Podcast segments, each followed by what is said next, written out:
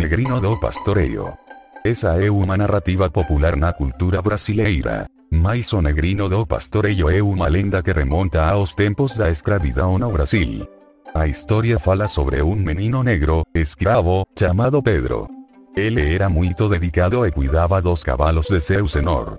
No entanto, un día, un cavalo valioso desapareceu e o senhor acusou Pedro de telo roubado. Pedro, inocente, procuró o cavalo por todos os lados, mas sem suceso. Seu senhor, furioso, ordenou que Pedro fosse castigado severamente. Ele foi amarrado a un tronco e açoitado. Mesmo diante da injustiça e das dores, Pedro não desistiu e continuou a afirmar sua inocência. A lenda conta que, enquanto Pedro estava amarrado ao tronco, um pequeno escravo negro, chamado Negrino do Pastoreio, apareceu e começou a cuidar dos cavalos. Ele encontrou o cavalo desaparecido, devolvendo-o ao seu lugar. O senhor, ao perceber a verdade, ficou envergonado e percebeu que havia cometido um erro.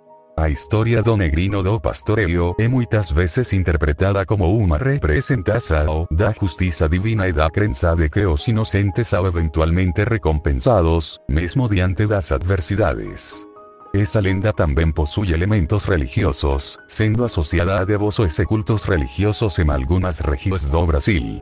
Lembrando que esa é uma história popular e pode variar em detalhes dependendo da versão contada. Mais história contada por Pontosor.